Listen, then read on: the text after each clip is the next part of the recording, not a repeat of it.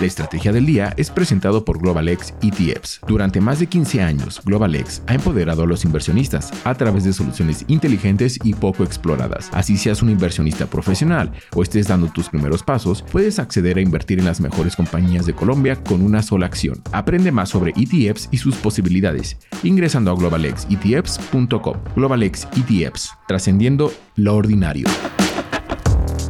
Muy buenos días, yo soy Daniel Guerrero y los saludo a nombre de María C. Suárez y les doy la bienvenida a esto que es la Estrategia del Día Colombia. En la agenda de hoy tenemos las proyecciones del aporte que hará Ecopetrol a la nación en el 2024. También hablaremos del comportamiento del PIB en octubre de este año y de las obras previstas en el aeropuerto El Dorado de Bogotá. Active la campana para recibir las notificaciones de cada uno de nuestros episodios y les recuerdo que en el 2024 entraremos en un periodo de renovación en el que prepararemos más y mejores contenidos para el podcast. No dejen de estar atentos a las redes sociales de Bloomberg Línea en donde anunciaremos nuestro regreso. Ahora sí, arrancamos.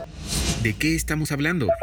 El gobierno de Colombia podría recibir en el 2024 de parte de Ecopetrol unos 8.500 millones de dólares, es decir, alrededor de 34 billones de pesos. Dicha contribución corresponde a los aportes que debe hacer la empresa por concepto de impuestos, regalías y dividendos. Esto teniendo en cuenta que la nación es la propietaria del 88,5% de las acciones de la compañía. Cuando con Corfi Colombiana, el rango de transferencias estimado para el próximo año está entre los 29,2 billones de pesos y los 33,9 billones de pesos. Esto quiere decir entre el 1,7% y el 2% del PIB nominal de Colombia. De esto se recibirían entre 8,4 billones de pesos y 12 billones en concepto de impuesto de renta, alrededor de 10,7 billones y hasta 15,4 billones de pesos por conceptos de dividendos y unos 10,1 billones de pesos por conceptos de regalías. La disminución en la tasa efectiva del impuesto de renta que corresponde a la deductibilidad de regalías es del 1,7 7%. Asimismo, la firma cree que las reservas probadas de petróleo y gas de 2023 van a disminuir un 4,7% frente al año anterior. Los invito a que visiten bloomberglinea.com para que conozcan las cuentas de los aportes que hará Ecopetrol a la nación durante el próximo año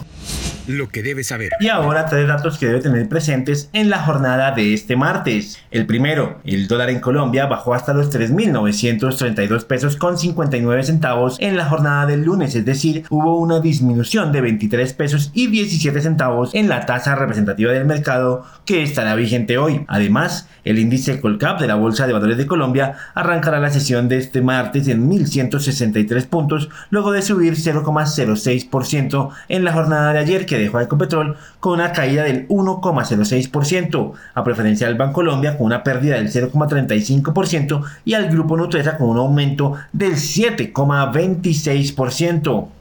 El segundo, el Departamento Administrativo Nacional de Estadística publicó el indicador de seguimiento a la economía, el ICE, el cual reveló una caída del PIB del 0,4% en octubre. Así se confirmó que el cuarto trimestre del año empezó con pie izquierdo y que siguió la tendencia negativa que arrastra desde agosto, mes en el que cayó 0,4%. Además hay que tener presente que en septiembre pasado mantuvo esa tendencia y se contrajo 0,1%. Y el tercero, la Agencia Nacional de Infraestructura y la concesionaria OPAI anunciaron la construcción de siete nuevas posiciones para el aparcamiento de aviones. Los trabajos tendrán una duración de 23 meses y contarán con una inversión estimada de 116 mil millones de pesos. Durante el proceso de las obras, los vuelos no se verán afectados de acuerdo con lo informado por la ANI y la concesionaria. El negocio de la semana.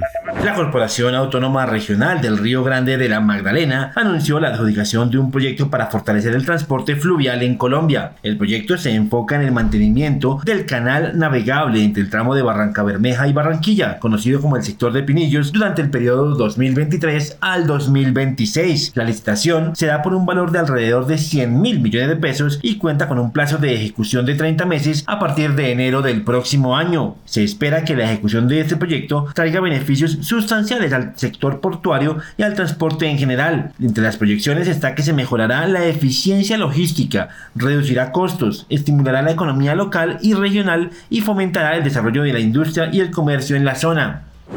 Recuerden que al finalizar diciembre entraremos en un periodo de renovación y haremos una pausa en las emisiones de la Estrategia del Día Colombia. No dejen de estar atentos a las redes sociales de Bloomberg Línea porque en el 2024 vuelve María C. Suárez con toda la información económica y financiera. De esta manera llegamos al final de este episodio, pero no olviden seguir este podcast y activar la campana para recibir las notificaciones de cada episodio y así estar al tanto de toda la información económica y financiera de Colombia y el mundo.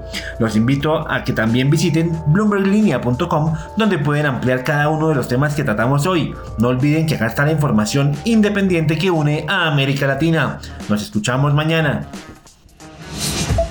Esta fue la Estrategia del Día Colombia dirigida por María C. Suárez, producido por Arturo Luna y Daniel Hernández. Que tengas buen día.